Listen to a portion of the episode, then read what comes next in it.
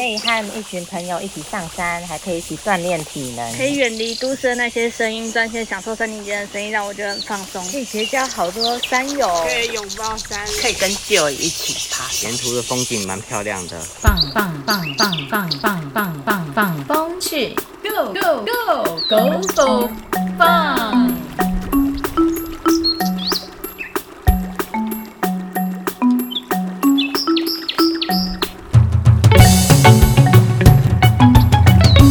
欢迎各位听众朋友收听《放风去》，我是苏玉蛋。我是张家珍，我是艺创系叶少仪。我是经济系严金杰，你知道我最期待登山的哪个部分吗？诶，是看路上好看的风景，还是说爬山很累，很喜欢，觉得很有挑战性？不对，是吃啊！对对对，跟我想的一样。其实我运动就是为了吃更多。因为有运动就不会怕。对，对啊，吃很重要哎。爬山是很消耗体力的运动，在登山前一两个小时就要先进食，不然会软脚或是低血糖，爬不上去。我有时候吃了东西去爬山，觉得哇自己健步如飞；如果没吃的时候就，哦就爬不上去，很累。因为爬山要需要消耗体力啊。那还有什么时候需要吃啊？无时无刻都可以吃啊。登山的食物啊，除了正餐之外，还可以分成行动粮、预备粮跟紧急粮。行动粮是什么？行动粮就是在登山途中可以随时补充热量的食物啊。譬如说那种能量饮，那个算吗？哦，行动粮其实它是方便领取，就是例如说我们一个巧克力啊，或一个饼干，一小小包的，那它在打开之后可以边走边吃，也不用说是要用啃的啊，或者是说呃，它需要拿筷子出来去吃，它其实是一撕就可以吃了。方便吃的，因为它是行动当中去吃的东西，所以我们必须要去考量说，我一边走，然后一边要去拿取食物，然后那个东西不会太复杂，不会说我一咬以后就撒满地之类的，很麻烦，那就不适合当行动粮。对，因为我们行动就是要边走嘛，所以就是边走边吃的食物。边走边吃，我记得小时候老师都跟我说，不可以边走边吃、欸，在山上不一样。对，因为爬山需要补充热量，没错，。哦所以如果等到了饿了再吃的话，那这时候就来不来及不及了。那要怎么挑选行动粮？ 要方便随时可以补充的，然后不容易变质坏掉，还有外包装少。不过最高的原则还是你喜欢吃的啦，因为在登山的过程其实会没有什么胃口但停下来胃口就会非常的好喽。哈。可是我那时候爬鲤鱼山的时候完全没有胃口啊 停下来就没胃口。好，没胃口的时候要不要还是吃呢？还是没胃口就不要吃呢？还是要适时的补充一些，那不然等到真的饿了就来不及，就有可能会发生说腿软或者是低血糖状况。所以要挑选自己喜欢吃的、吃得下去的食物。那通常我们也会比较希望说，要去思考一下它的水分啊，或者是它是不是含有糖啊、一些电解质等等。这个其实我们也可以稍微综合去做一下思考。所以到山上，你应该不可能全部都带着一包坚果上山。呃，我们要思考的是这个食物它分解的方式，因为其实我们的能量代谢它主要是跟我们饮食的食物的种类有关系，那它代谢途径就会不同。所以我们通常在购买零食啊，或者是粮食的时候，还是会思考一下它这种东西它的分解的速度，那会不会影响到我们的呃代谢？对啊，讲到这个食物的种类，除了我们自己喜欢吃，那么你们那一天去鲤鱼山的时候，还有带什么样的一个粮食吗？我带营养口粮，然后巧克力，还有铁蛋，还有饼干。就当时也是买零食的时候很开心，想说爬山可以消耗很多体力，然后就买一堆。结果上山也没有没什么吃，因为没什么胃口。其实还有一个部分是我们爬鲤鱼山只有花半天的时间，它并不是嗯一整天的时间，所以其实我们带的零食，哇，你带了营养口粮、巧克力、铁蛋，这个这么多的零食，它大概可能是三天两夜的行进所要准备这么多样的零食哦。我没有才需要全部塞进背包啦，就带几个进放进背包这样。哦，就是每一样都带个一两个一两个这样子。对，那金姐，你带什么东西上山呢？我带小熊饼干，是巧克力口味的哦。就我本来很喜欢吃这个巧克力口味的小熊饼干，可是上去的时候觉得哇，好腻哦，就是看到它不太想吃哎。是不是因为天气太热啊，所以你就吃没有不下那天是是湿阴湿的阴凉的，呃嗯对哦，那会不会是因为缺水？水缺对水，然后还有可能带食物的时候是甜的啦、咸的啦，嗯都要带一下，都带了哈，就不同口味的你对比较容易吃得下，不然酸的啦，对。嗯同一种口味吃太久，你也是会腻、啊，会腻啊对啊，你看像大胃王那个一个这么大分量，然后把它一直 吃吃完，吃到最后都说啊、哦，我好腻。对，超很腻。所以我们在带食物的部分，还是要稍微分配一下酸甜苦辣、甜咸这样子。对嗯对，哎，多带一点。前两天我吃到一种海苔，是辣的口味的，哦，我觉得好好吃哦，因为那个海苔它是咸的嘛，嗯，它可是也有电解质，对，然后对有电解质，因为它是咸的，然后可是它又辣的，它是有辣味的，然后吃下去就觉得哇，真是好吃，很开胃。很对，很对，开很胃。开胃。所以其实有时候我们要呃思考一下，除了是喜欢吃的以外，你可能要考虑它的成分啊，或者是说，诶，它到底有没有含水？像很多人都喜嗯欢带那种、有没有小小包，一小小包，然后咬开就可以吸的那种果冻。啊，果冻，对，啊因为果冻有糖分，然后又饱足感，又有水分，它其实也是一个蛮常被拿来作为行进粮的一个食物。呃，而且还蛮好撕开的，它就一撕开，然后那个果冻就软软 Q Q，就可以用吸的嗯用吸的，好、非常的滑很适润这合样，边走边吃。，对，对，就凉凉甜甜的感觉。那还有哪一些是比较清爽的食物呢？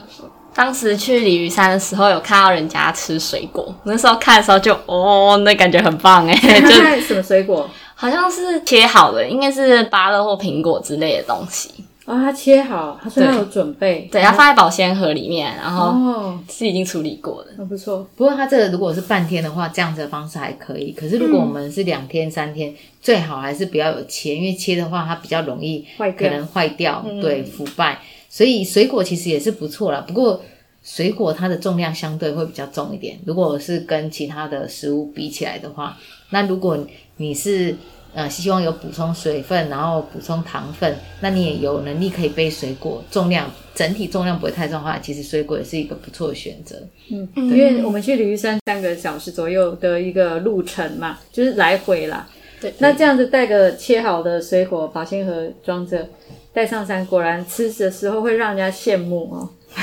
超羡慕的。对又啊，补充水分，然后凉凉的，又解渴又解渴，甜甜的。哦，对，那我们如果是整天的，或者是两天、三天的，譬如说一整颗芭辣，你就出发前洗好，就整颗带上山。行走了一天累死了哈，你晚上把那个芭辣拿出来哈，在那里啃，一样大家都会很羡慕哦。 虽然没有切，一样是会很羡慕，还是很好吃。对，就感觉在山上是一种享受。对嗯，那还有其他的令人羡慕的东西可以分享吗？有那天还有一个同学，我看到他带了梅子绿茶，然后还有一大罐的蔓越莓果汁，看起来就哦超酸甜，超好喝的。哦，因为蔓越莓酸酸甜甜的，梅子绿茶也带有一点酸酸，然后又有糖分。这位同学他其实是因为他体力不错，所以他背了差不多有三公升的水分对啊上山，然后又背了自己的装备对，走上去，那真的对是当成一种体训哎、对 那还有其他觉得很有趣的地方可以分享的吗？比较有趣的地方，应该 就是大家会分着零食吧，就大家的零食会不一样，所以就会交换着吃。你可能不需要带，就是这么多种类，就可以吃到很多类型的东西。对，所以如果我们是团体一起上山的话，我也很喜欢这样的感觉，就是大家互相分享一下食物，然后 A 东西吃一点，B 东西吃一点，C 东西吃一点，就觉得哇，好棒哦！每个口味都吃到，而且还可以补充热量，这是一个不错的方法。其实我也很喜欢这样的方式，哎，对啊，嗯像我自己比比较少买那个洋芋片啊、薯条啊，因为它其实那一整包那个热量都很高。可是呢，到了山上去以后，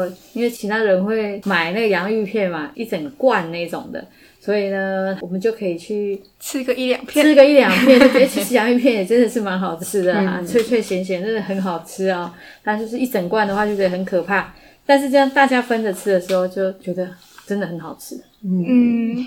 除了行动粮之外，还有什么粮呢？刚刚说的还有紧急粮跟预备粮。那紧急粮和预备粮又是什么？紧急粮就是在发生紧急事故的时候啊，像是山难啊，你要等待救援的时候，那你为了要维持你的生命嘛，所以你就必须要准备这些粮食。紧急粮，它的分量是我另外先预备的意思吗？因为我不见得每次去我都会发生山难嘛，对不对？对，所以我总你不有能发生过吗？没 有啊，我还好运气不错啊，没有有事前做功课啦。这个就对其实就跟那个我们带急救包的概念就很对像，就是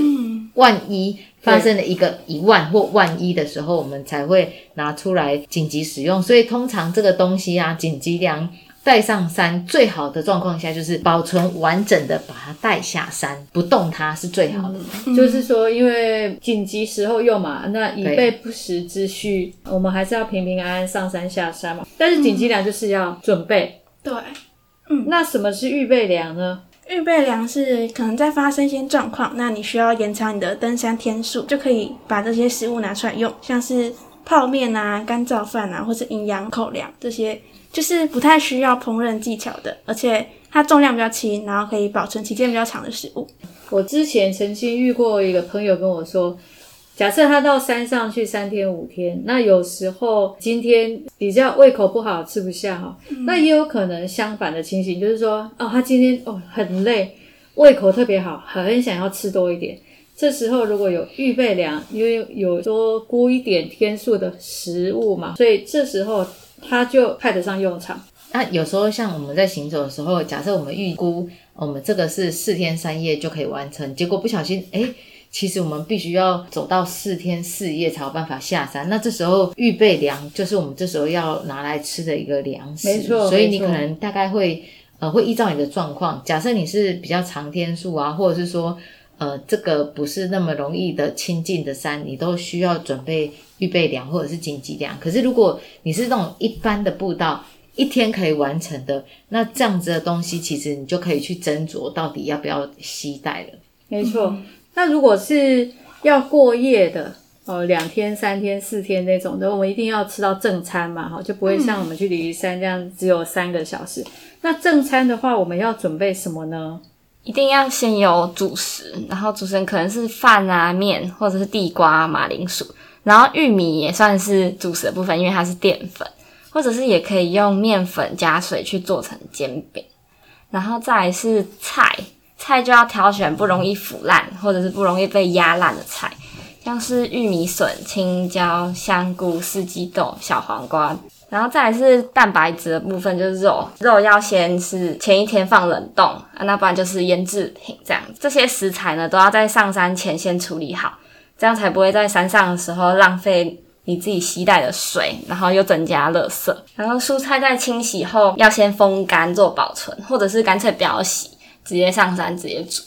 对，那个蔬菜洗或不洗要看是什么菜嘛，哈。有一些菜的确它洗了就很容易烂掉。那我们上山那个背包其实都会挤压，洗过然后再经过挤压。如果它是叶菜类的，那真的就是烂光了， 因为我们可能爬到山上去好几个小，就是好几个小时啊，六七小时，你打开就烂光，你不会吃。但是有一些它是比较硬的，嗯，好，譬如说玉米笋，哦，那就硬的嘛，对不对？不怕挤压。不过像小黄瓜这种东西啊，千万不要在山下切一切之后再带上去，不然它应该会烂光光，对，烂光嗯或光。者是让你的背包湿到整个都彻底了这对，样。那小黄瓜它是会分泌水分的，对，所以这些肉、这些菜，如果是你们要带的话，怎么样的肉你们会选择？可能会带培根之类的嘛，就是已经腌制好的或者是腊肉、培根或是腊肉？咸猪肉哦，咸猪肉。也不错。对咸猪，肉它好在什么地方？肉这些肉除了它是腌制品，呃，不容易坏掉、容易保存之外，它还有什么好处？它有带有盐分，对，很好，带有盐分，还有呢，还有油脂，还有油脂，就不用。带油上去啦。对，因为你到山上，有时候你炒菜，你是不是需要油？嗯，那你如果还要再另外带油，这就是很麻烦啦。所以带培根，你把它煎一煎，它自己就会出油，我就可以炒菜，多好炒！菜，对。嗯而且还要咸咸的，不用带盐。所以像呃，可以作为调味，像虾米、黑米、黑逼这种东西，其实也蛮适合，或者是鱼干，嗯，有没有？鱼干它其实也是咸咸的啊，嗯所以就就蛮适合拿去山上，然后做料理的食物啊，干菜也不错干菜 啊，哦。干菜汤， 哎呀，口水都流下来了。吃啊，生菜吗？生菜是不是有水分？好像有哦嘿它包装的时候就可能要特别留意一下。啊，上次好像有谁说一定要带泡菜之类的，是吗？呃，泡菜也可以，但是泡菜它有很多水嗯水分，对其实而且它都是大部分都是用那种玻璃罐装，对，所以为了减轻重量，还有下山的时候也不要带太重的食物，空罐子。对，所以我会比较建议，哎，这个泡菜可以考虑考虑。考虑考虑不 要，考虑考虑不要的意思啦，对不对？，因为我们其实上山大部分都是一个原则啦，也没有说什么东西一定不行，什么东西一定可以啊。嗯，对，对，但就是一个原则，就是假设你真的很爱吃泡菜，爱吃到一个不行的地步，你去山上三四天也要吃泡菜，那他就要考量说他那个玻璃罐，然后带上去带下来，就是真的有点增不加只是重用量，，但用密封袋又怕那个会被挤压到，就不会知破掉。对、嗯对，跑出万来一了破都掉的是话，水，而且是对泡菜的水，那个一点都不好玩。对对，好，还是尽量避免会造成我们背包臭掉的危险。嗯，在烹饪的部分，在山上主食跟在山下主食有没有什么要注意的地方？我真的觉得煮饭呢是需要靠经验，真的是需要做练习啊。我们这次有让同学们做一些练习，就发现哇，他们的饭超很有微搭哦，很有挑。战性哦。 对啊，我们那时候那一组煮咖喱，然后还有白饭，就两锅同时下去煮，结果两锅都烧焦。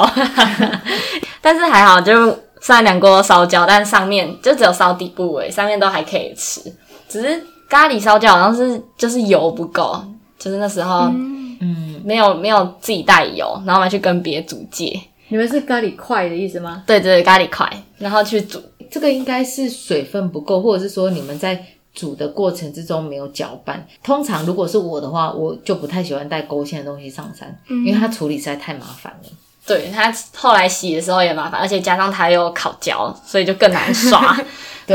在平地就已经烤焦了，在山上，哎、这个可能会更难处理咯。对啊，因为山上我们的那个炉头，它所产生的火焰，它不像我们在山下，就是我们一般住家，我们不是有瓦斯炉吗？那么瓦斯炉我们要控制火候是比较好控制嘛。可是我们上一次有用过那个炉头，炉头对不对？我们就可以知道说，其实那个火候大小很难控制，它就是差不了多少啊。比较复杂的这种材料啊，咖喱啦，哈，那勾芡的食物，它真的就很容易烧焦。对啊，那还有你们那一天也有煮饭，其实我觉得煮饭哈、真的也是需要经验的，啊因为我以前不管是煮饭啊多还是少，我都是用我的手去做测量，量测水的水分要多少。对，那通常我们一般在家庭平地煮饭，用电锅煮饭的时候，就是一比一的1比比例。嗯，对，可是，在山上的话，你没有量杯啊，所以你就用现有的东西去做测量。那像有的人是用手指，那我的习惯是用整个手掌压在米水上面，对，压在米上面，然后那个水必须要腌淹过过我的手腕的位置，这样子的方式是。呃，我一般习惯的方式，可是每个人的方式都不太一样，累积的经验都不太一样啊那只是因为你们那天在煮饭的时候动作太快了，我来不及去阻止你们做搅拌的动作，你们就已经大概已经完成一半煮米的动作了嘛。所以就焦了这样。而且那个火其实看不太到，然后我们在煮咖喱的时候，好像因为他们想要调整那个火候大小，结果好像有两度都把火关掉， 重新再开一次。因为不方便看呐、第一个，它就是我们上面有锅子，所以你必须要头低很低，几几乎要贴到地面才比较容易看嘛。对，然后再来就是它那个颜色，不像家里的家用瓦斯炉、登山用的炉头，它这个火有时候是看不太清楚。所以这个时候我们用火也要特别小心，因为我们可能以为它没有火，我们的手就过去了，就是手就烫伤了。嗯，因为它上面其实是有火的，对，这个都要很小心。不过有时候在煮饭啊、煮或者是煮菜的时候，有时候跟炉头的功能本身的功能也是有一点相关。就要去熟悉说这个炉头到底要怎么使用，要怎么样去调整它的火候。对，还好我们在这一次平地就有先试煮一次，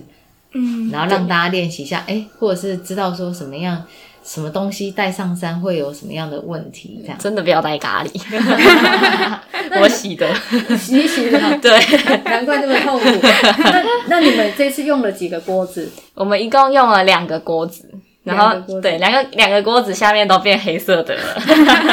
好惨哦！我们后来还有煮汤圆，那煮汤圆怎么煮？因为你不是两个锅子都烧焦了吗？对啊，就我刷的很辛苦，然后再去再去继续煮。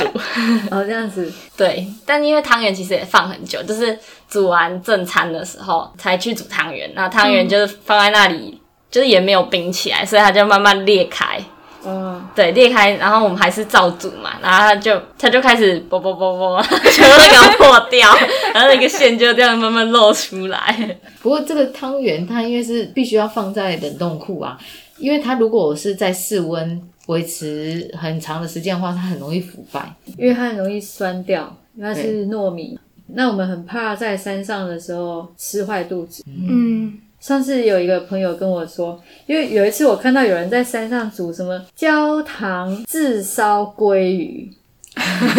然后我看了以后我就很羡慕，然后我就跟那个朋友说：“哇，我看到有人在山上哦，然后就带那个鲑鱼去，然后还有带个喷火枪，然后在上面晚上吃饭的时候就上面撒撒糖嘛，嗯然后用喷火喷枪枪喷枪喷去喷那个鲑鱼，然后不就变炙烧鲑鱼吗？对，然后就上面是焦糖，然后炙烧鲑鱼，哇，听得口水都流下来了。结果那个朋友就跟我讲说，千万不要带鱼肉、海鲜上山，因为那是极容易腐败的食物。哦因为它比较容易有寄生虫嘛。对，呃，寄生虫，然后又容易腐败嘛，嗯所以就你的温度不够低温，它的那个细菌就容易滋生嘛哼，。对，嗯那你在山上，你又又又闷住嘛，因为它你一定是放包包，那一整天晒太阳，你又行走哈，那如果说你那个冷却呃不够，那很容易变质。那最惨的情形就是说，你不晓得它变质了，因为看起来可能还好，还好的。对，那你吃了以后，结果你就拉肚子。那你想象你在深山，然后你就拉肚子， 然后又没厕所，但是很麻烦哎、所以登山的时候吃真的都要很小心哦，要避免说吃了不干净的东西，然后就拉肚子嗯嗯哦。那么我们今天的呃节目进行到了尾声，今天很高兴哦，金姐跟少仪跟我们提到到山上的粮食的准备，还有催煮该注意的事项。那么我们今天节目就到这个地方，欢迎各位听众，我下次再继续收听我们放放去拜拜，拜拜。